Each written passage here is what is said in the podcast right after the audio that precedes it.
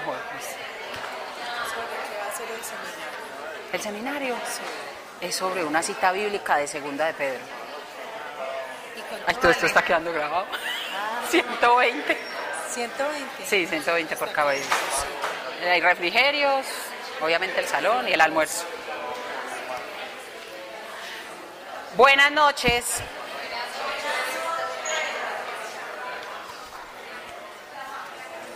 Después, ahorita el aviso parroquial.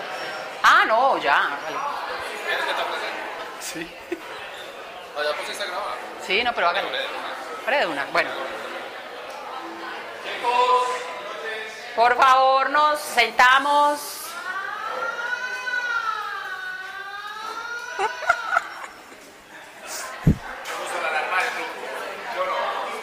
La Santa Sirena, muy bien. ¿Alguien viene por primera vez? Y ella, y ellas, muy bien. Bienvenidas. Somos aprender, servir y vivir. Somos un grupo de personas que Dios en su infinito amor y misericordia unió. No somos otra religión más.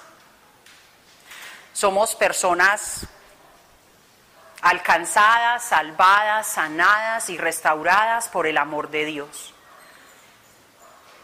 Y eso es de lo que hablamos acá, de cómo el amor de Dios te puede salvar, te puede restaurar, te puede liberar, te puede dar propósito, sentido, esperanza, gozo, como jamás soñaste experimentarlo. Eso es lo que hacemos acá hablar del infinito amor de Dios y de lo sencillo, cercano, amoroso e interesado que está en la vida de cada uno de nosotros. Entonces tenemos esta reunión los martes y estas mismas charlas que se comparten los martes se comparten los sábados en La Ceja a las 3 de la tarde en Confama, por si conocen a alguien del oriente antioqueño, lo inviten. Bueno, entonces siempre empezamos con una oración. Dispongámonos, pidámosle al Señor que aquiete nuestra mente, nuestras preocupaciones, nuestras ansiedades. Todos estamos buscando la paz, el gozo que Dios da y Él siempre está dispuesto a darlo. Papito Dios, aquí estamos, Señor porque nos reconocemos absolutamente necesitados de ti, Padre. Gracias, Papito Dios, porque siempre estás dispuesto a escucharnos, Señor. Tú no te cansas de nuestra pedidera, de nuestra quejadera, de nuestra lloradera, Señor. Tú eres el único capaz de amar incondicionalmente, Señor. Y te damos gracias por eso. Te presento a cada una de las personas que nos encontramos aquí. Tú las conoces, Señor. Tú conoces el estado actual de su corazón, su necesidad, su dolor, Señor. Yo te pido, Padre, que hoy obres un milagro, Señor, para cada uno de nosotros. No permitas que nos vamos como llegamos, Señor. Por favor, no lo permitas. Que sea tu palabra, que sea tu verdad, Señor, atravesando el corazón y trayendo libertad, Señor, para todos nosotros y las personas que amamos y se quedaron en casa, Señor. Espíritu Santo de Dios, ven a inundar este lugar con tu santa presencia. Ven, Espíritu Santo de Dios, a guardar mi boca, que sea totalmente fiel a la verdad de Dios Padre, Señor. No me dejes hablar necedades, Señor, ni cosas que no nos edifiquen. Todo te lo pedimos en el nombre poderoso de Jesús. Amén, amén y amén. Bueno. Entonces hoy vamos a hablar de un tema escabroso. Vamos a hablar del dinero. Dinero, bendición o maldición. Lo mismo podríamos preguntarnos con el poder, bendición o maldición. El trabajo, bendición o maldición. El placer, la pareja, los títulos académicos. ¿Y por qué? Porque como nos lo explicó Marianita, ah, no está. La fe es un don que Dios nos dio y Él es fiel. Inclusive cuando lo usamos mal, no nos lo quita. Entonces, cuando nosotros podemos, ponemos la fe, o sea, decidimos creer que el dinero o la pareja o el poder o el placer o los títulos académicos son mi fuente de seguridad y bienestar, ahí la embarramos. Porque estamos usando un don de Dios que es poderosísimo como todo lo de Dios. Y aunque lo estemos usando mal, va a dar resultados. ¿Qué es lo que pasa? Que cuando usamos la fe en la persona o en la circunstancia o en la cosa incorrecta, el fruto de eso no va a ser bendición para nuestra vida, sino que va a ser maldición, va a ser causa de ansiedad, va a ser causa de tristeza, va a ser causa de temor. Mejor dicho, nos vamos a complicar la vida. Entonces, primero, hay que saber creer. Hay que saber usar la fe. La fe solo nos va a dar el fruto anhelado en Jesucristo nuestro Señor. Si ponemos la fe en el dinero, o en la pareja, o en el poder, o en los títulos académicos, etcétera, etcétera, primero que todo nos da visión de túnel. O sea, nosotros no miramos sino así. Ustedes, ah, pues eso ya no se ve, pero los caballitos que jalaban las carretas. Ustedes veían que les ponían unas cositas negras acá. Ellos solo veían para adelante. Cuando usted tiene un falso Dios, porque eso es lo que hacemos, cuando utilizamos mal la fe, en eso que ponemos la fe se vuelve nuestro Dios. Y como no es el único y verdadero Dios, no hace por nosotros lo que el único y verdadero Dios puede hacer, sino que todo lo contrario, nos esclaviza, nos usa, nos pone a sufrir, nos quiere ver en la inmunda. Entonces, nos da una visión de túnel, nos hace miopes y sordos. ¿A ustedes alguna vez les ha pasado que toman una decisión en la vida y ustedes dicen, por ahí es? No, no, a mí no me diga nada, yo sé que es por ahí. Mi éxito, mi bienestar, todo lo que yo he soñado está ahí, en estudiar esa maestría. Está ahí, en ese ascenso en esa empresa. Está ahí, en casarme con ese man. Nos roba la identidad por la que Jesucristo pagó un precio altísimo en la cruz. Porque entonces yo ya no soy una hija de Dios, a mí eso se me olvida y yo ya soy la gerente general de bla, bla, bla. Yo ya soy la esposa de fulanito de tal. Yo ya soy la magister PhD, no sé qué más hay de allá para allá. Yo soy eso. Pierdo mi identidad. Usted no es lo que tiene, usted no es lo que estudió, usted no es donde nació, usted no es la esposa de, bueno, sí es la esposa de, pero esa no es su identidad. Nos da una falsa valía. Yo valgo si tengo el trabajo que quiero, en la empresa que quiero y la posición que quiero. Yo sé que, a mí la gente me va a mirar con admiración, yo sé, yo sé. Cuando les diga, no, es que yo ya terminé el doctorado.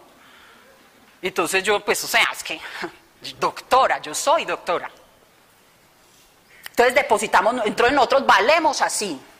Yo no me acuerdo si en el testimonio les comenté que a mí me pasaba eso en mi proceso de depresión que yo decía, yo para lo único que sirvo es para estudiar cuando era estudiante. Y ya después, yo para lo único que sirvo es para trabajar. Si yo no trabajo, entonces yo no sirvo para nada. Había perdido mi identidad y mi valía porque había puesto mi fe en la seguridad que supuestamente me daba tener un empleo o que supuestamente me daba que en el colegio me iba bien, porque me iba bien, ¿para qué? pero no tenía sentido poner la seguridad ahí. Yo era mucho más que una estudiante sobresaliente.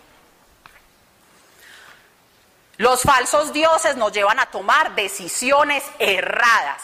¿Por qué? Cuando yo decido que esa cosa o esa persona o ese puesto o ese dinero son la solución para todo lo mío, ¿yo qué voy a hacer? Hacer lo que sea para tenerlo, hacer lo que sea para conseguirlo, hacer lo que sea para retenerlo. Entonces, ¿qué hago? Tomo decisiones malas, con toda seguridad. No, es que ese hombre es el hombre que yo quiero. Oíste, pero es que es casado. ¿Y qué? Los matrimonios se acaban. No, pero es que mira que es que en esa posición que vos querés en esa empresa está es el hijo del dueño, eso no hay ninguna posibilidad. Yo he mirado que el dueño, yo me he dado cuenta, el dueño me mira. Entonces comenzamos a vender nuestra dignidad, a perdernos totalmente. Entregamos nuestros valores, se nos olvida quiénes somos, cuánto valemos, todo. Por estar obsesionados, aferrados, enseguecidos con ese falso Dios, con esa cosa que brilla y brilla y brilla y nosotros anhelamos y anhelamos y anhelamos, pero es un engaño. Nos llena de deseos que esclavizan. Y al final, cuando usted alcanza esa cosa que brillaba y por fin la tiene en sus manos, siente una gran decepción. Y después de que se acuesta con ese jefe para conseguir ese puesto, usted se va a sentir vacía y sucia. Y eso que tanto anhelaba ya no parece tan bueno. Todas esas cosas, esos falsos deseos son como, como espejismos. Son falsos. Es arena movediza, literalmente es arena movediza. Porque si usted separa, si usted sustenta su vida sobre esas ideas, sobre esas creencias de que usted necesita eso, de que su bienestar, de que su esperanza está depositada en eso, usted está parado sobre la arena. Y esa arena, tarde o temprano, se va a hundir con usted. Por eso, Dios nos dice en su palabra, construya su vida sobre la roca que es Jesucristo. Porque la roca que es Jesucristo permanece para siempre. Ninguna de esas otras cosas que usted cree, que usted toma la decisión de creer, porque eso es usar la fe. Tomo la decisión de creer que el dinero es la solución, el trabajo es la solución, el poder es la solución, mi pareja es la solución, los títulos académicos son la solución. Y es una decisión que tomamos. Y uno no se imagina todo lo que se viene detrás de una mala decisión. Uno cree que es una bobada, uno cree que no pasa nada, pero usted la vida se le va detrás de una mala decisión. Bueno, entonces volviendo al tema de la plata, ustedes se han dado cuenta muchachos que nosotros los seres humanos tenemos en tan alta estima el dinero que no es sino que se nos metan con el bolsillo y nosotros hacemos lo que sea. Ejemplo, nos empezaron a multar por no utilizar el cinturón de seguridad. Y ahí sí todo el mundo, todo lo que sea por no sacar plata del bolsillo, ¿cierto? No, ¿qué tal? Pero entonces uno piensa, oíste. Y cuando uno usa el cinturón de seguridad, ¿qué es lo que está cuidando? ¿Qué es lo que está guardando? Ah, no, nada, la vida. Nada, la vida. ¿Cómo es posible que nos tengan que multar para cuidar nuestra propia vida? Entonces uno se detiene un momentico a pensar en eso y uno dice, carajo, entonces uno qué es lo que tiene por dentro. Usted cuando se pone su cinturón de seguridad, usted no le está salvando la vida al secretario de movilidad. Usted se está salvando su vida. Ay, Paola, exagerada, los accidentes pues no pasan tan seguido. ¿Y usted qué va a saber? Usted ve el futuro. Su responsabilidad es cuidar el don de la vida, es un don que Dios le dio, una vida para administrar con sabiduría. Cuídela, no espere a que lo multen. Ahora toca multar a la gente las unidades cerradas para que levanten la popó de los perritos. Porque es más importante tener que sacar plata que cuidar la convivencia armoniosa con mis vecinos. Eso no tiene ninguna importancia. ¿No le gusta de malas? ¿No le gusta recójalo? Entonces, ¿qué lugar está ocupando el dinero en nuestro corazón? ¿Qué lugar? ¿Qué es? Piense cada uno en este momento, un momentito. ¿Cuáles son las razones, los pensamientos, las situaciones que a mí me generan más angustia? ¿Qué es lo que a mí me roba más la paz? Piense cada uno un momentito. Y cuando lo tenga identificado, mire a ver si se relaciona con plata por alguna parte. Y eso es una manera de hacer el diagnóstico de qué está pasando con el dinero en mi corazón. Porque eso que te genera tanta angustia, tantos pensamientos temerosos, tanta ansiedad, que te roba la paz, es donde vos estás poniendo la seguridad. Entonces uno comienza a pensar, entonces ¿será que a Dios le choca la plata? ¿Será que Dios dice, los pobres son muy queribles y los ricos muy despreciables? No, no tiene nada que ver con eso. ¿Saben por qué? Porque Dios es el dueño del oro y de la plata.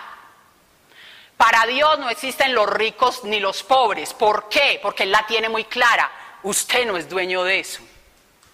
Yo soy el dueño. Ese problema lo tenemos somos nosotros. Porque nos creemos los dueños. Los dueños de la plata, los dueños de la vida, los dueños del cuerpo, los dueños de los dones, los dueños de los talentos, los dueños, los dueños, los dueños. Y de lo único que somos dueños es de las decisiones que tomamos.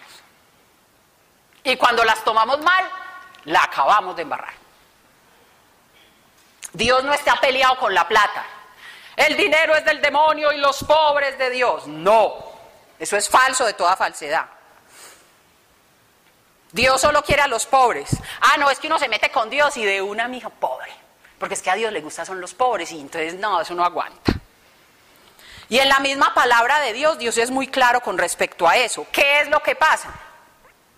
Que muchas personas que nunca se acercan a la palabra de Dios, escuchan una frase y ya, se apropian de ella y tergiversan totalmente la verdad de Dios. Un ejemplo.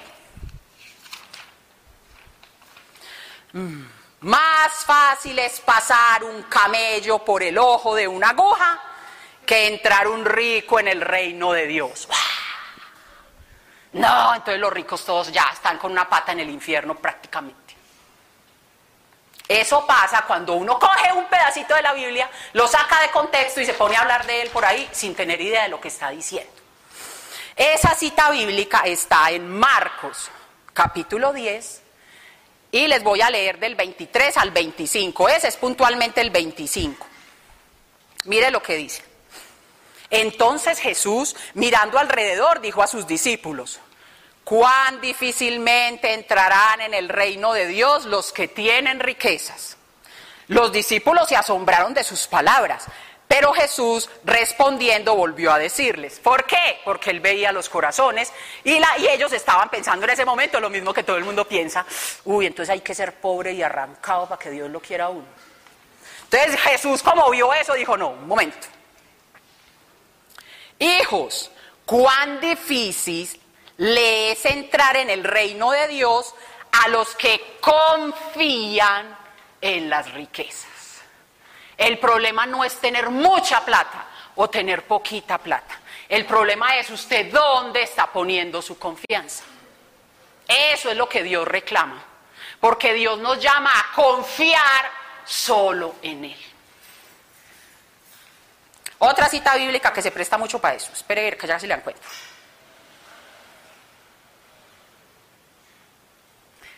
Porque Timoteo, primera de Timoteo, capítulo 6, versículo 10.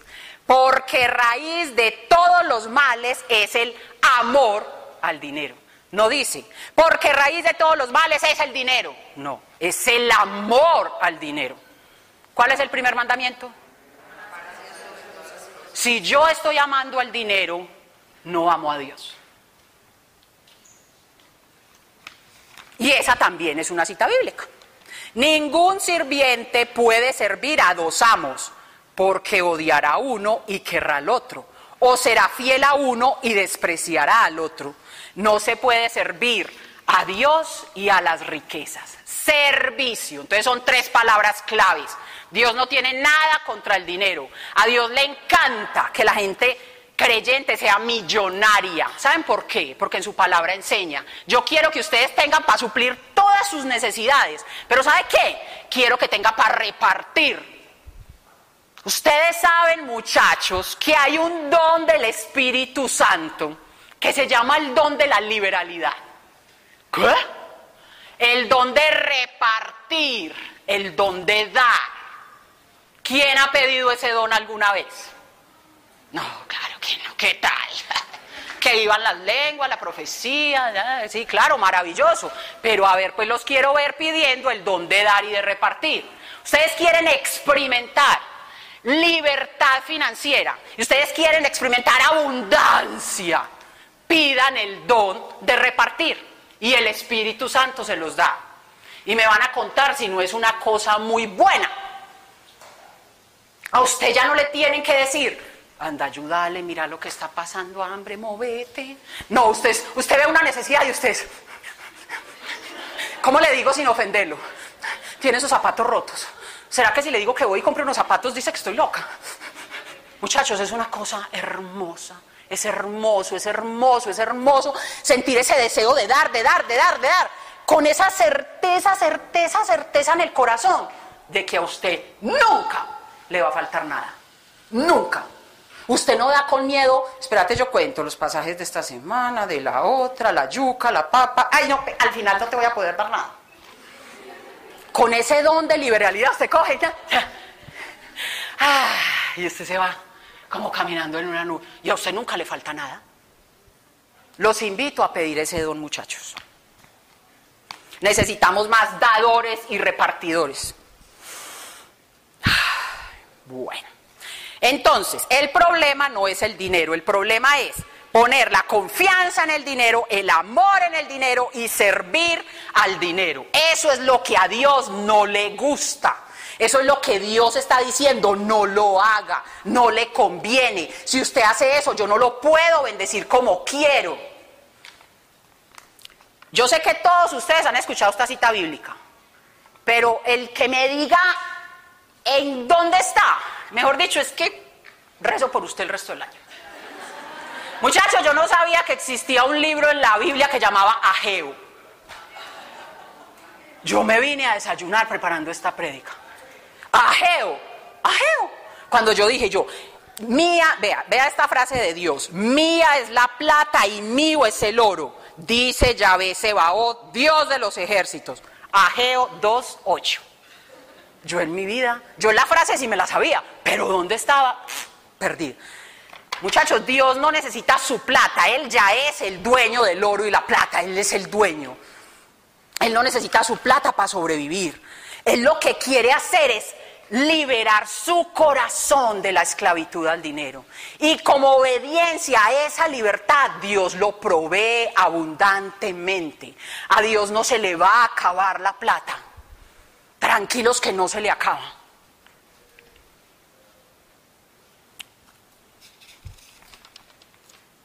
Bueno, ¿por qué será que nos apegamos tanto al dinero? ¿Qué será lo que hay por allá detrás? Muchachos, porque uno no se comporta como se comporta porque me pareció. Hoy por la mañana desperté pensando, voy a ser una persona súper apegada al dinero. Voy a ser amargada, voy a ser envidiosa. No, eso no es así. Todo tiene un porqué, un de dónde salió. Algo pasó. Allá hay algo, allá adentro, en ese corazón. Hay algo, hay algo que hace que usted patine en esa vaina de la plata. Que usted siempre sufra por plata. Que usted siempre se esté embalando por plata. Que usted siempre esté tomando malas decisiones por plata. Hay algo allá adentro. Y Dios sabe qué es. Solo me habló de algunos ejemplos. ¿Qué hay detrás de nuestro apego al dinero? Hay algunas personas que es porque sufren de un mal que se llama la envidia. Y entonces Dios iba yo manejando y me va mostrando, me trajo una imagen a la mente. Un hombre adulto, padre de familia, mirando así por la persiana de la sala al vecino del frente que está montando en su super camionetota mercado y las maletas de toda la familia se va a pasear.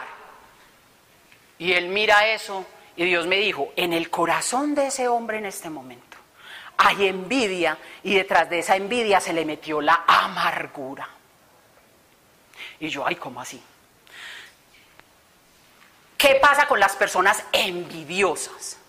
Las personas envidiosas tomaron la decisión de creer que todos los demás son más felices y más exitosos que ellos, por lo que tienen, por cómo se ven, porque viajan, porque cambian de carro, porque... te, te, te. Entonces miren, miren, todos son decisiones. ¿Qué pasa? Que no son decisiones conscientes.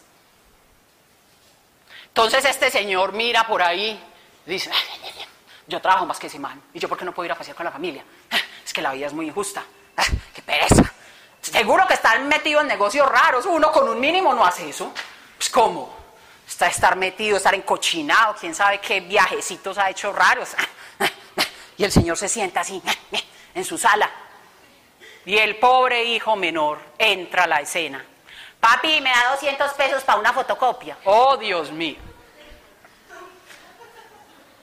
¿Usted cree que yo soy una máquina de hacer plata? Estoy mamado de ser el único que trae cosas a esta casa. ¿Cuándo será que me libero de esta carga? ¡Ah! Y Dios me mostraba ese ejemplo y a mí se me partía el corazón. Ustedes se imaginan el dolor que ese niño experimentó cuando su papá, que es un hombre que admira y que ama, le pega semejante vaciada por 200 pesos. Ese corazón de ese hombre está lleno de amargura, pero primero está lleno de envidia. Por tomar una decisión absurda de creer que ese hombre que está subiendo ese mercado y esas maletas a ese carro es mejor que él. Es más feliz que él. Es más exitoso que él. Muchachos, pónganse a pensar, eso es absurdo. Eso es absurdo. ¿Quién sabe, quién conoce de, puertas para adentro qué vive la gente? ¿Quién puede asegurar que el corazón de esa persona que pasea tanto, que viaja, que cambia de carro cada año, es un corazón? ¡Tarán! Nadie. Nadie sabe la sed con el que otro bebe. No se dejen engañar por las apariencias. Esa persona puede vivir con todos esos lujos y pasear cada puente y salir del país y su vida estar destrozada. Usted no sabe eso.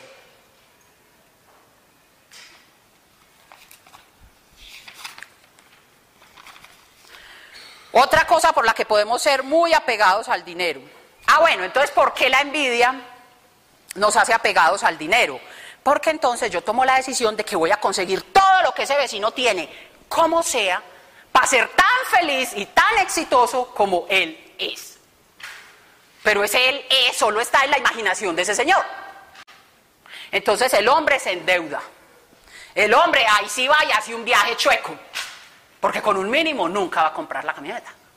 El señor va y se arriesga a dejar huérfanos a sus hijos, una cárcel en Estados Unidos por coronar un viajecito. ¿Por qué? Porque hay que comprar la camioneta. Y después se mete en deudas para meter a la hija al mismo colegio que está la hija de ese man, porque si yo no me voy a quedar atrás. Es que ella no es más que mi hija. ¿Cómo así? Y se endeuda para meterlo en un colegio que no puede pagar. Hipoteca la casa para mandar al otro hijo a un intercambio de inglés en Australia porque el vecino mandó el hijo a un intercambio de inglés en Australia. Entonces miren esto dónde va. Esto es una montaña de nieve, muchachos, no estamos charlando. Dios no pierde el tiempo. Yo me encontré tantas citas bíblicas que hablaban del dinero en la Biblia que yo me quedé, wow. Oíste, Dios nos quiere decir algo. Muchachos, Dios no pierde el tiempo en un tema que Él reitera y reitera y reitera y reitera. Es porque sabe, que sabe, que sabe la debilidad y la tendencia de nuestro corazón a sufrir, a patinar y a esclavizarnos por ese tema. No le resten importancia. Siempre recuerden, Dios no pierde el tiempo. Y si te está insistiendo en la palabra, en algo, es porque es importante. Otra cosa por la que nos apegamos al dinero. Y esta es otra película terrible. Necesidad de aceptación. Entonces está la típica jovencita o el típico jovencito que como no se acepta, no se ama, no se reconoce valioso y la idea de la soledad prefiere morirse. Hago lo que sea para encajar en un grupo. Que decidí creer que cuando yo sea aceptada en ese grupo voy a te- tener seguridad, bienestar y compañía permanente. Entonces la muchachita se mete en ese grupo y re- resulta que todas esas peladitas, cada vez que sale el iPhone nuevo, al otro día lo tienen. Y la muchachita pues no es de una familia así tan poderosa, no. Resulta que las niñas se visten con la último grito de la moda. La peladita a fuerza lidias. Pasan por toda la moda, se peinan todas igualitas, se hace el mismo tratamiento en el pelo y si no hay plata para eso, entonces me estiro con plancha, con lo que sea, pero me estiro. Y esa niña en ese afán y con ese vacío en el corazón tan grande, muchachos, porque yo que lo viví les digo, vivir sin amarse uno mismo y sin aceptarse uno mismo es un infierno. Y usted hace lo que sea para salir del infierno. Y entonces una amiguita de la universidad cualquier día se le arrima y le dice, oíste Clarita, Mm, estuve pensando. Usted que sufre tanto porque no tiene para comprarse la ropa, para cambiar el celu. Vea, lo que pasa es que, o sea, yo conozco a una gente y esa gente conoce a una gente. Entonces uno sale con ellos. Pues no siempre se tiene que acostar, pueden ser solo piquitos. Y a usted le pagan. ¿Cómo así? Sí, se llama prepago. Dama de compañía. No, pero es gente súper bien, no son indios de aquí, no, son extranjeros. Y entonces la muchachita que ya se ha acostado con todos los novios que ha tenido porque tratando de que no la dejen, pues se ha acostado con todos, ¿cierto? Y siempre la dejan. Entonces dice, ah, pues yo me acostaba con ellos y me dejaban, al menos me voy a acostar con estos y me van a dar plata. Y parece un chiste, y parece un episodio de La Rosa de Guadalupe. Pero muchachos, así es. Y así de sencillo, con una, un mal uso de la fe, tomar una sola decisión mala, mire dónde terminó la muchachita. También nos apegamos al dinero por temor al futuro.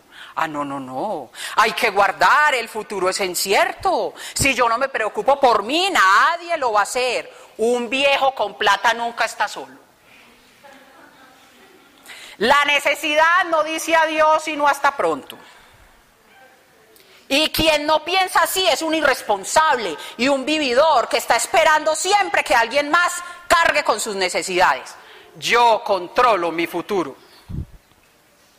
Se hace esclavo de algo que no existe. Muchachos, ¿quién sabe cuánto tiempo va a vivir? ¿Quién aquí sabe si mañana va a amanecer? Con seguridad, seguridad, seguridad.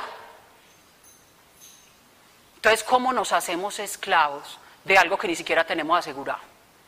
Pónganle sentido común. Eso no tiene sentido, muchachos. Y el Dios que hoy nos guarda, que hoy nos cuida, que hoy nos provee, que hoy nos bendice, va a estar allá esperándonos cuando nosotros estemos viejitos. Porque Él no se envejece, nosotros sí. El egoísmo.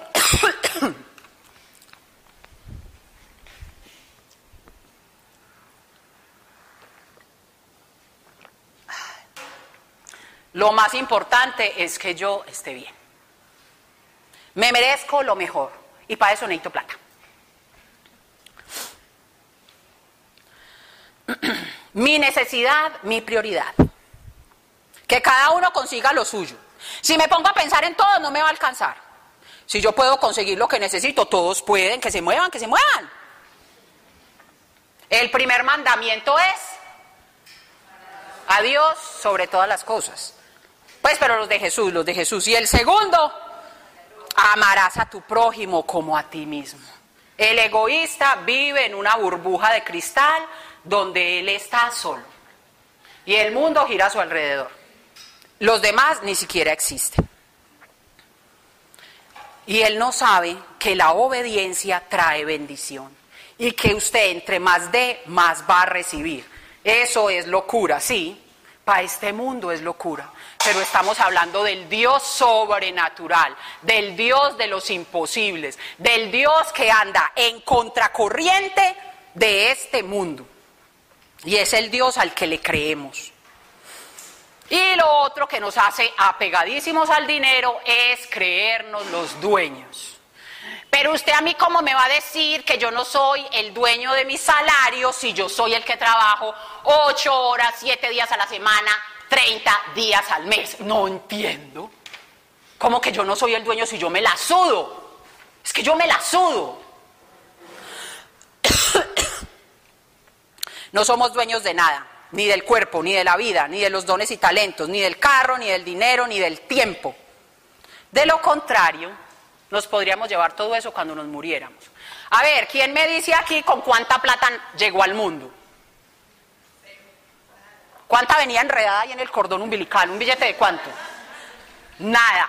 Y adivine qué se va a llevar cuando se muera. Entonces somos los dueños.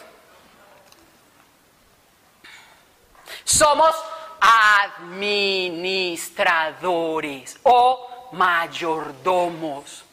Dios en su infinita misericordia le entregó los dones, talentos, bienes y parabienes que usted tiene en este momento, bajo su administración.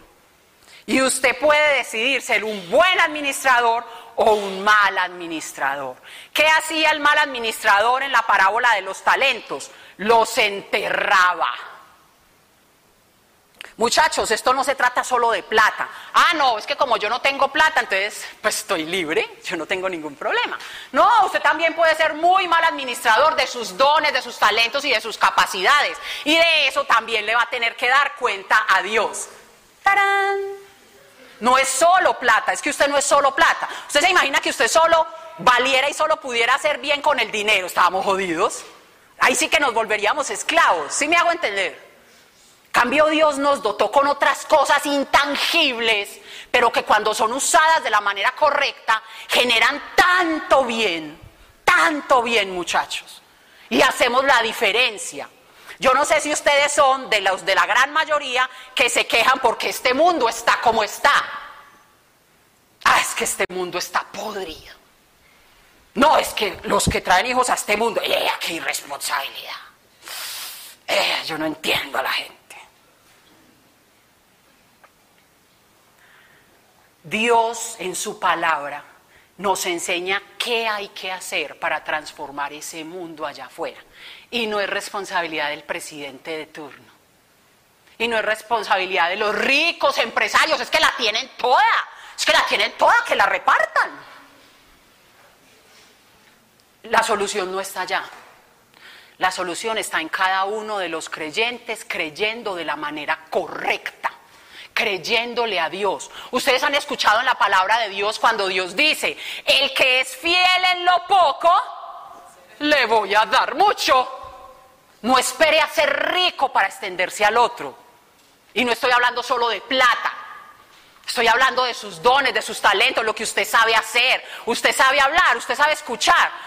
Hay personas que se pasan la vida diciendo, yo no sirvo para nada. Pues que yo no tengo ningún talento especial. No soy músico, no soy cantante, no soy un químico. Y comienza uno como a hacer cuenta y dice, no, yo prácticamente soy un ente ahí. No, eso es falso de toda falsedad. Lo que pasa es que valoramos con los ojos que el mundo nos puso. Con las gafas que el mundo nos puso, con eso valoramos a la gente. Entonces estamos valorando mal. Solo valoramos el científico que fue hasta la luna ya en una nave espacial. ¡Ah! Solo valoramos al superdeportista que ya tiene más cosas de oro que quién sabe quién. Sí, claro que sí, esos son dones y talentos y es de admirar, pero eso no es lo único valioso. Ustedes muchachos se han dado cuenta de cuánto valora, ¿cuántos aquí escuchan? ¿Tienen sus oídos funcionando bien? Por favor, levanten la mano. De esos mismos que escuchan también, ¿Cuántos sacan tiempo para escuchar? Muy bien, felicitaciones. Muy bien. Muchachos, ¿cuánto les cuesta sentarse a escuchar a una persona? Uy, no, qué gasto tan berraco. Ahí están siendo unos buenos administradores de su tiempo. Le están dando tiempo a esa persona, que lo único que necesita es ser escuchada. Uy, no, pero es que donde Él está esperando que yo le dé una solución a ese problema, relájese, vaya con el Espíritu Santo. Usted no sabe qué necesita esa persona. A veces es solo desahogarse, porque en la casa no hay nadie con quien hablar. Todo el mundo llegó, tiró la puerta y se encerró en su micromundo con su televisor, su iPod, su... Bla, bla, bla, bla. Y no tiene que ser el mendigo en la calle, no, hay gente rodeada de muchas comodidades que nadie la escucha. Eso es un don, eso es un talento. Pídanle don de consejo a Dios. Entonces ya llevan tarea. Don de repartir. Don de consejo. Para que cuando no tengan ni un peso en el bolsillo no me digan que no tienen nada que dar. Don de consejo y Dios se los va a dar. Y ustedes se van a sorprender de las palabras tan sabias, tan edificadoras, tan liberadoras y tan sanadoras que van a salir de esa boca suya. Sí, de esa boca suya.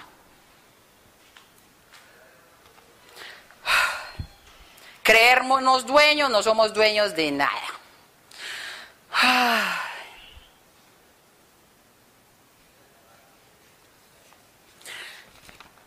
El manejo del dinero tiene varios principios en la Biblia y son muy claros.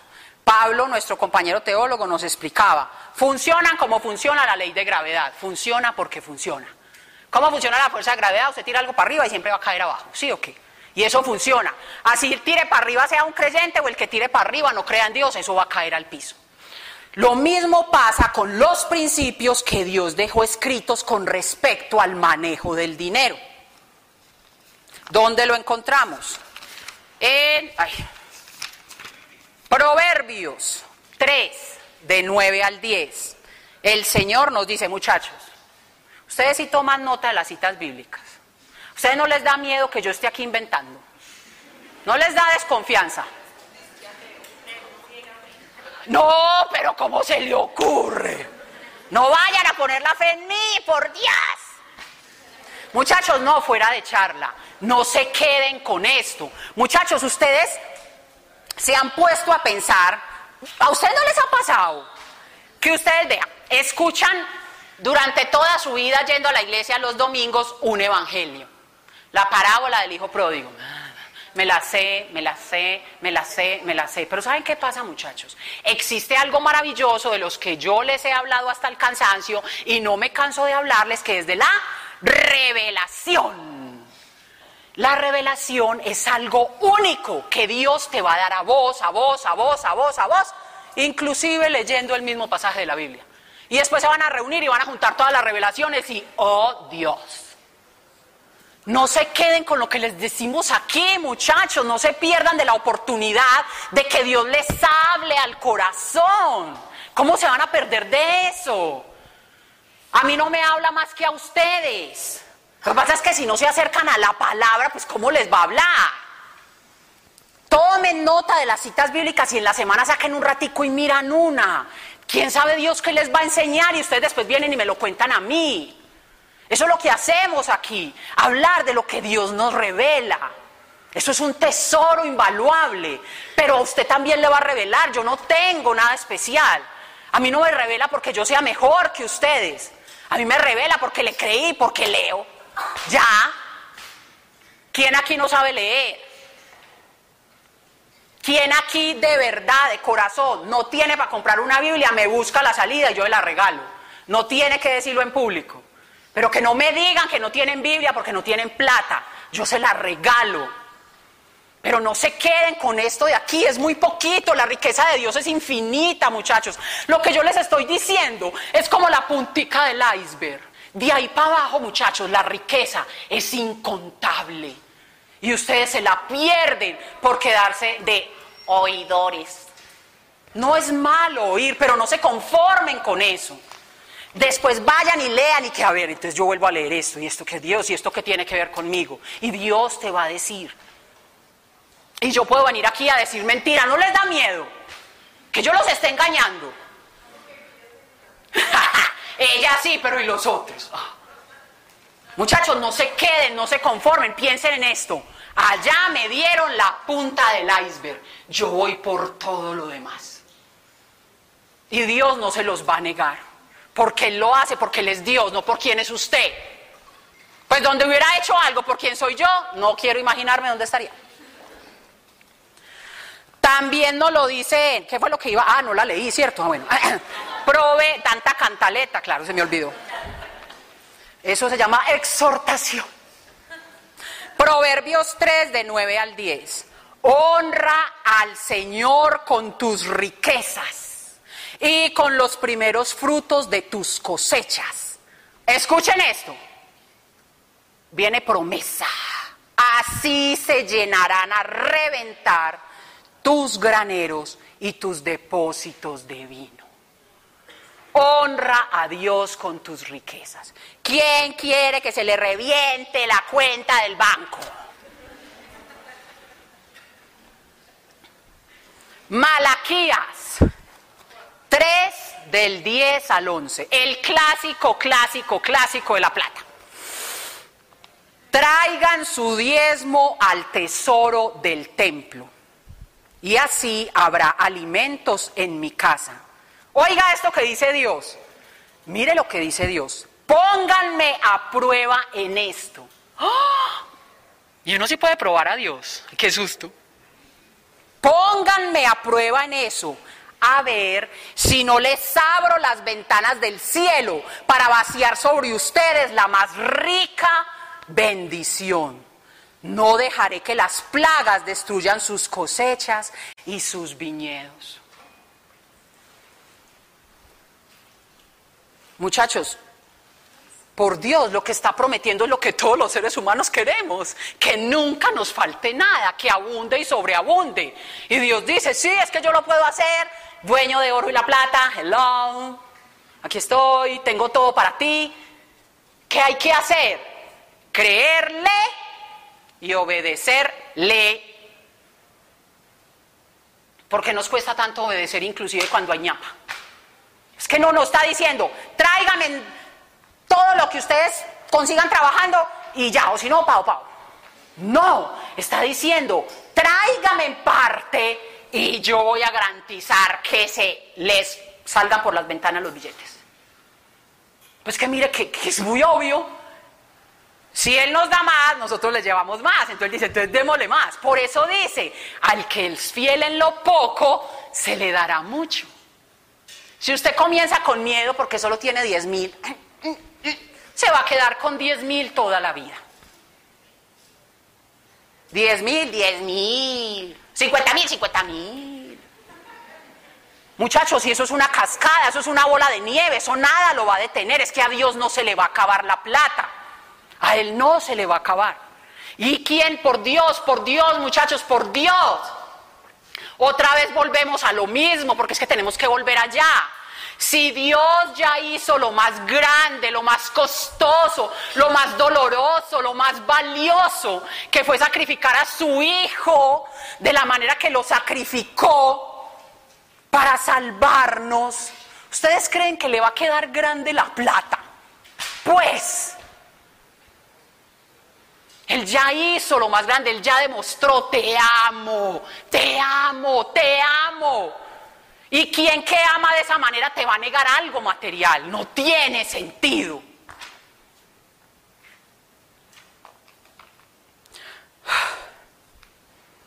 Muchachos, esta otra cita. Mateo 6 del 19 al 21. No os hagáis tesoros en la tierra donde la polilla y el orín corrompen, y donde ladrones minan y hurtan, sino haceos tesoros en el cielo, donde ni la polilla ni el orín corrompen, y donde los ladrones no minan ni hurtan, porque donde esté vuestro tesoro, allí estará también vuestro corazón. ¿Cuál es el tesoro de nuestra vida?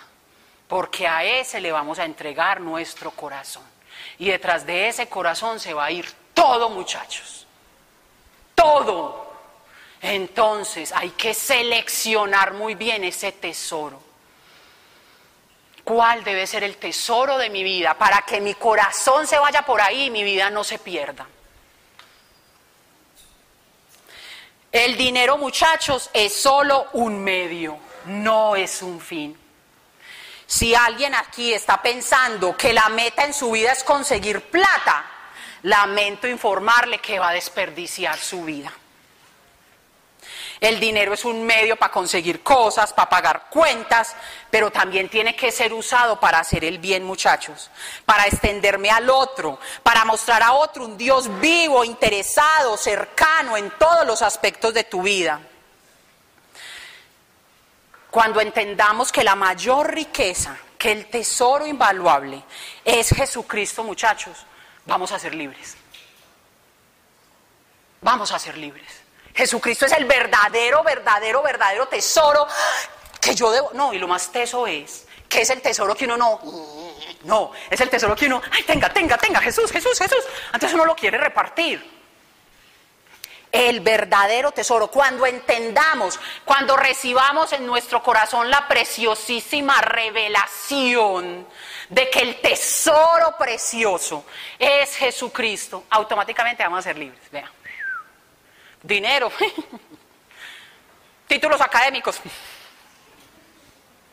Vamos a experimentar libertad como nunca la han soñado. Porque saben que ni siquiera sabemos que somos esclavos. Esa vaina está tan bien camuflada en el mundo y tan socialmente aceptada. Esclavo yo, oigan a esta, oiga, pues yo caso soy negro, yo. ¿Y usted dónde me ve una cadena? ¿Dónde? Muestre, muestre, muestre, muestre. Mi amor, las peores cadenas son las que están atando nuestro corazón y no se ven, pero ahí están. Y Dios quiere arrancarnos las vendas de los ojos. ¿Usted se cree libre? Pues está engañado. Dígale a Dios hoy en oración, Señor, escudriña mi corazón y que salgan a la luz todas mis esclavitudes, porque hoy, en el nombre poderoso de Jesús, quiero ser libre. Y Dios le va a mostrar. Y usted se va a asustar. Las esclavitudes que cargamos muchachos están súper bien camufladas, maquilladas y escondidas. Y las hemos tenido durante tanto tiempo que no somos conscientes de que están ahí. Pero Dios sí. Y Él las quiere revelar.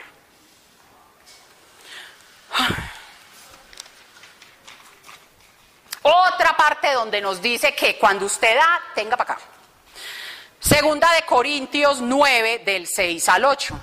Se llama recompensa de la liberalidad. Lo que estábamos hablando ahorita, el don que todos vamos a pedir, liberalidad, el don de dar, el don de repartir, es el que hay que pedir muchachos. Pero esto digo, el que siembra, acuérdense que Jesús todo, todo lo explicaba apoyándose en la agricultura. ¿Por qué? Porque así era más fácil que la gente le entendiera. ¿Sí o qué? Entonces, el que siembra escasamente, escasamente también segará. Ay, pero es que yo no tengo patio en mi casa, no puedo sembrar nada.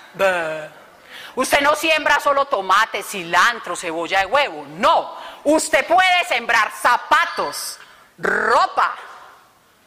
Ay, ¿cómo así? ¿Cómo así? Y uno lo entierra y queda zapatitos. Muchachos, sembrar es dar. Yo veo que, muchachos, ¿Quién tiene más de 10 pares de zapatos en el closet? No levante la mano, por favor.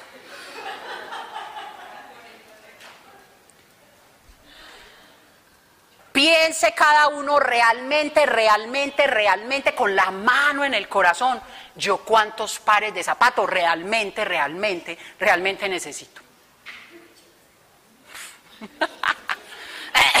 bueno, entonces siempre ropa. Y no tienen que ser usados. ¿Quién dijo? Miren, miren, miren cómo funciona esto, muchachos. Si yo siembro zapatos usados, probablemente coseche zapatos usados. ¿Y qué pasa si yo siembro zapatos nuevos? Si yo con esa persona que está allá y dice, vení, vení, damos una vuelta por el centro comercial, ¿qué te gusta ese zapato? Venga, yo lo regalo. A usted nunca le van a faltar los zapatos. Eso dice Dios. ¿Ah? Ropa, ay, qué blusa tan linda, pero no, yo sin trabajo, yo soy muy boba, yo no sé ni para qué miro esa vitrina, venga mi amor, yo le regalo la blusa. A usted nunca le va a faltar la ropa. ¿Qué está loca? Como, dígame loca, dígame loca, haga el ensayo y venga después y me dice loca. Vaya, haga el ensayo. Siembre zapatos, siembre ropa, siembre mercado, siembre celulares. ¿Qué quiere? ¿Usted qué quiere que Dios le dé? Délo primero usted. ¿Qué quiere? Cada uno piense, ¿qué quiere? ¿Qué quiere? Yo quiero el último iPhone. Bueno, de ese que tiene ahí. bueno, realmente no es que lo quiera tanto. Muchachos, pero así funciona. Suena locura, pero eso es así. Entonces, dice segunda de Corintios 9, 6, 8. El que siembra escasamente, escasamente también segará. Si yo no siembro nada, nada voy a cosechar. El que siembra abundantemente, abundantemente también segará. Que cada uno dé como propuso en su corazón, no de mala gana ni por obligación, porque Dios ama al dador alegre. Y Dios puede hacer que toda gracia abunde para vosotros, a fin de que teniendo siempre todo lo suficiente en todas las cosas, abundéis para toda obra buena. Dios quiere darle y que le sobre para darle al otro. Eso es locura, sí, ¿y qué? Pero ensáyelo y dígame que no es verdad, pues. Mire lo que Dios dijo, pruébenme en eso. Ay mío. Él dijo, pruébenme, a ver, ensayes. A ver, lo veo ensayar. Siempre.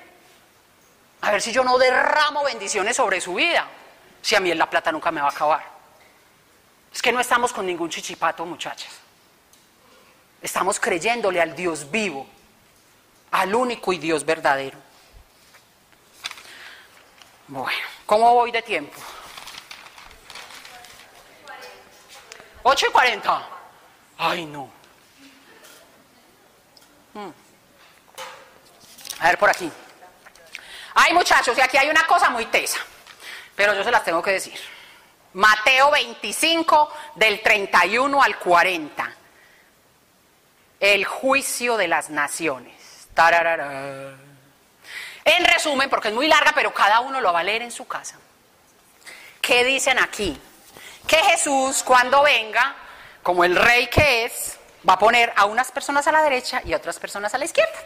Y a las personas que pone a la derecha les va a decir, vengan ustedes, los que han sido bendecidos por mi Padre, reciban el reino que está preparado para ustedes desde que Dios hizo el mundo. Escuchen, pues tuve hambre y ustedes me dieron de comer, tuve sed y me dieron de beber. Anduve como forastero y me dieron alojamiento. Estuve sin ropa y ustedes me la dieron. Estuve enfermo y me visitaron. Estuve en la cárcel y vinieron a verme.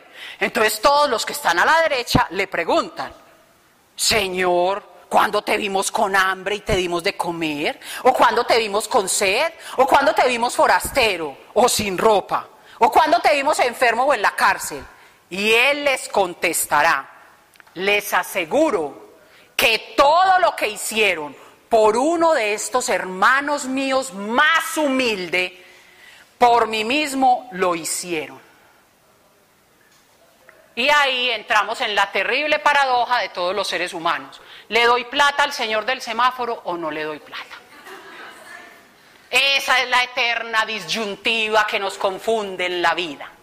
Muchachos, hoy les digo, Dios no nos dice, después de que hagan una exhaustiva investigación y averigüen quién es ese sujeto y cómo llegó a estar en esa circunstancia tan calamitosa, contemplen la posibilidad de darle 500 pesos. Dios no dice eso. ¿Qué dice ahí? A usted no le importa, y perdónenme si voy a ser muy grosera, pero a usted no le importa porque esa persona está parada ahí pidiendo. A usted no le importa si es vicioso. A usted no le importa si se robó algo. A usted no le importa, a usted no le importa y a usted no le importa. ¿Sabe por qué? Porque el único que nos puede juzgar es Jesucristo. Y ninguno de ustedes es Jesucristo. Pues, pero es que, es que estoy casi, no, es que mejor, no, es que, le doy 100 pesos y se los va a ir a fumar. Y que Él se entienda con Dios. Es problema de él con Dios. Usted no es juez. Usted no es juez. Quítese la toga, mamita. Quítese la toga. Usted no es juez. Y si es juez, gato tampoco es juez. ¿O yo? Porque él sí va a ser juez. Pero tampoco. Ni cuando sea juez, ¿o yo? Muchachos, qué pena me da con ustedes, para ustedes no les importa. Ustedes como creyentes, lo único que tienen que hacer es obedecer. El resto, déjeselo a Dios. Las intrigas, déjesela a Dios. Usted dé, obedezca, piense, se lo estoy dando a Jesús. Si le da muy duro, Jesús, Jesús, Jesús. Le duele mucho, Jesús. Y Dios le va a ir dando la convicción, la certeza de que eso es agradable a sus ojos. Y usted se va a liberar de esa carga.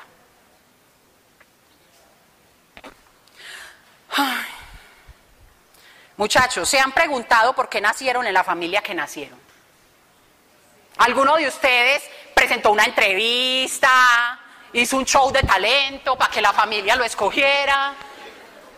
¿Cómo llegaron ustedes a la familia que llegaron? ¿Por qué pudieron estudiar en la universidad que estudiaron? ¿Por qué nacieron en el barrio que nacieron? ¿Por qué están aquí sanos? ¿Por qué? ¿Por qué? Porque a Dios le dio la gana. Ay, no, ¿cómo así? Sí, a Dios le dio la gana.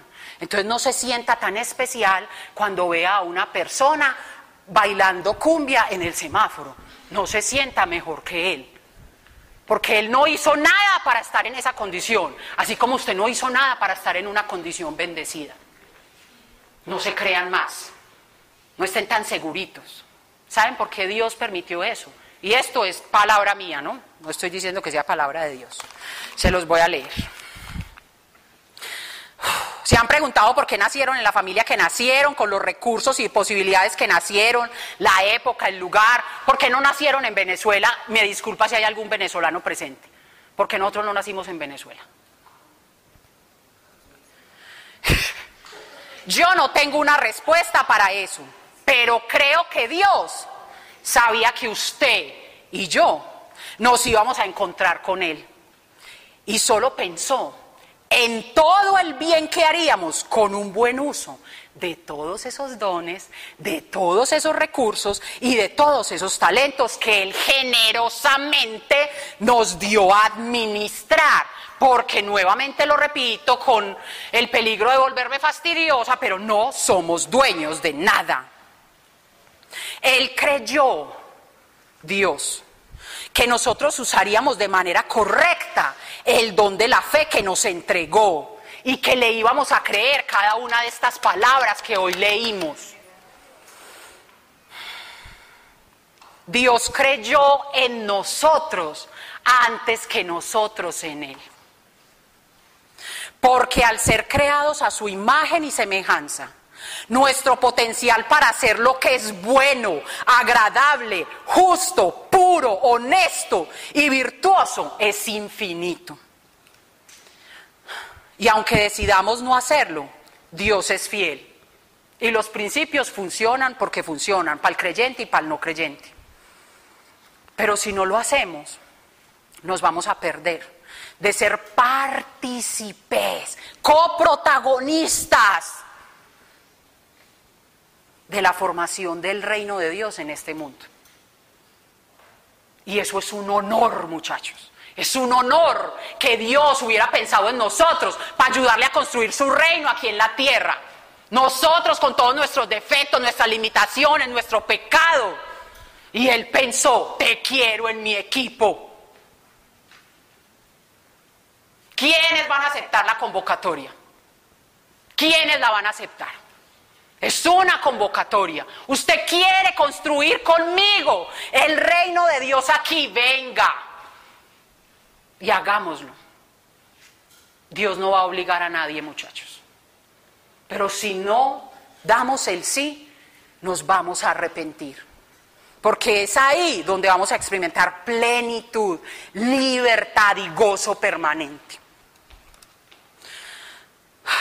Y finalmente, finalmente, así. Solo recordemos esto. Lo realmente valioso, el único que es capaz, que fue capaz de darnos una verdadera segunda oportunidad de vivir.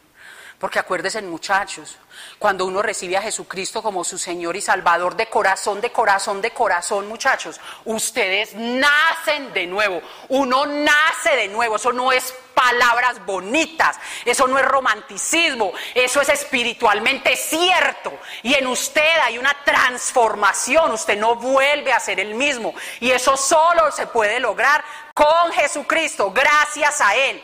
Usted podía ser el hombre más rico del mundo y usted no puede comprar eso. Si usted no le cree a Jesús, usted va a seguir arrastrando su pasado, su dolor, sus heridas, con toda la plata del mundo, pero ahí están sus heridas. Y ahí está ese dolor que no se quita. Todo lo mejor de la vida, la posibilidad de restaurar un matrimonio roto, la posibilidad de sacar a un hijo de un vicio, la posibilidad de sanarme de un cáncer, todo eso no lo puedo comprar con plata, muchachos aunque sea el más rico del mundo, no está a la venta. No está a la venta. Lo mejor, lo más importante en la vida, no está a la venta. Jesucristo ya pagó por eso, pagó un precio altísimo y está servido como un banquete sobre una mesa para que libremente se acercan y coman. Así no tenga un peso en el bolsillo, ese banquete también es para usted. Entonces díganme por qué seguimos adorando el dinero. Si no pone a su alcance lo que realmente vale la pena. ¿Por qué lo hacemos? Porque le creemos más al mundo que a Dios. ¿Qué le tenemos que agradecer a la rebeldía, a la terquedad? Ay, muy rebeldes. ¿Hay algún rebelde sin causa aquí? De esos adolescentes que no, o sea, ¿qué tal? Y afuera, muchachos, es más charro. Afuera la desobediencia y la rebeldía. Ay, wow. Las niñas se enamoran del bravucón. Ay, míralo, tenía que venir al colegio con tenis blancos y vino de bota negra y divino. Y admiramos la rebeldía y la desobediencia. ¿Sabe qué pensamos? Y no me digan que no. Uy, ese man tan teso, tan valiente como se enfrenta. ¿Y a quién se enfrenta? A las autoridades, maltrata a la mamá, maltrata al papá. Ay, no, pues tan teso. Usted se siente muy valientito. Usted es un rebeldito sin causa. Pues lo invito. Rebélese contra las mentiras del mundo y créale a Jesús. Es que Jesús, caminar con Jesús, creerle a Jesús, no es caminar así, ah, no. Allá afuera vamos a estar, vea, contracorriente. Entonces usted es muy rebelde, muy valiente, camine pues en contracorriente, pero del mundo. A ver, lo veo. La desobediencia no da ningún fruto bueno. Seamos sabios y no necios, muchachos. Sabios, sabios, sabios. Pidan sabiduría. Dios también da sabiduría. Y la sabiduría es algo más grande y más poderoso que el dinero. Y la gente más rica del mundo no puede comprar sabiduría. Y yo sé que mucha gente quisiera ser sabia, pero no la pueden comprar, aunque son ricos. Y usted en una oración se la pide a Dios y Dios se la va a dar. No seamos necios, muchachos, seamos sabios. No nos perdamos de lo mejor de la vida. Pero saben, les tengo la solución final para todo. Están asustados, preocupados, conmocionados. Bueno, esa era la idea, que se preocuparan.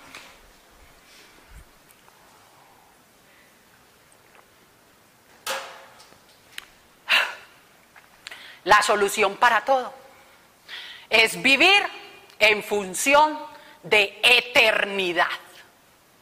¡Tarán! La primera, el primer motivo de alegría de un creyente, ¿sabe cuál tiene que ser? Para que acaben de decir que me chiflé. La resurrección la certeza de que vamos a resucitar como lo hizo Jesucristo, con un cuerpo glorioso, para pasar eternamente en presencia de Dios Padre, dejándonos amar por Él. Eso es. Si usted vive con esa certeza en el corazón, a usted la plata le importa un... todo le importa un... Y usted sabe darle a cada cosa de su vida el lugar que tiene que tener, porque usted está mirando más allá. Usted se elevó y usted está viendo donde la gente que está rastrera y pegada en el piso, viendo cosas que no pueden ver. Usted, si le cree a Jesús, usted va a ver en panorámica. Usted va a ver algo que el mundo allá afuera no ve porque está miope, porque está ciego. Usted va a ver, usted va a vivir en función de eternidad. Muchachos, esto no es todo lo que hay. Esto no es. Esto no es lo más importante. Todo esto se va a acabar. Nos vamos a morir, carajo, es que nos vamos a morir. Muchachos, ustedes sí saben que nos vamos a morir. No es un secreto. ¿Y por qué da miedo la muerte? Porque uno cree que no hay nada más. Pero aquí les estoy dando la buena noticia. Sí hay. Hay una eternidad que no se compara con esta vida de limitación, sufrimiento, necesidades. No, es perfecta. Vivan enfocados en eso y se van a liberar, todas esas cadenas se van a caer. Ustedes van a andar livianos por el mundo. No sean como Gollum, mi precioso. Muchachos, ustedes vieron, lo, es que lo que le pasó a Gollum no está lejos de la realidad. Usted vio lo que hizo el precioso tesoro, lo consumió, lo volvió una cosa asquerosa. Eso hace cualquier falso Dios que ustedes decidan adorar, al que ustedes le decidan creer, donde ustedes decidan poner su fe, eso lo va a hacer, los va a consumir, los va a secar y después vea, ¡pum!, una patada. Ahora sí acabé. Vamos a orar.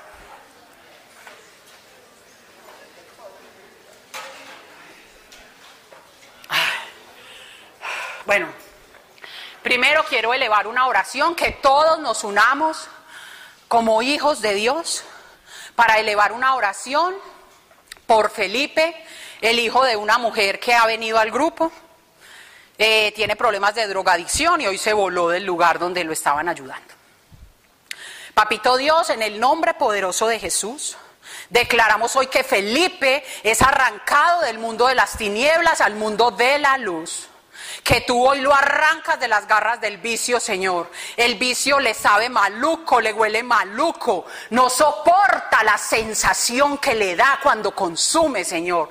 Y él hoy es libre, Señor, en el nombre poderoso de Jesús. Y regresa a casa, Señor, como ese hijo pródigo, donde esos padres lo esperan y lo aman, Señor, y no lo juzgan, Señor. Y solo están esperando, deseosos, ver ese milagro de amor, Señor, que tú tienes para esa familia.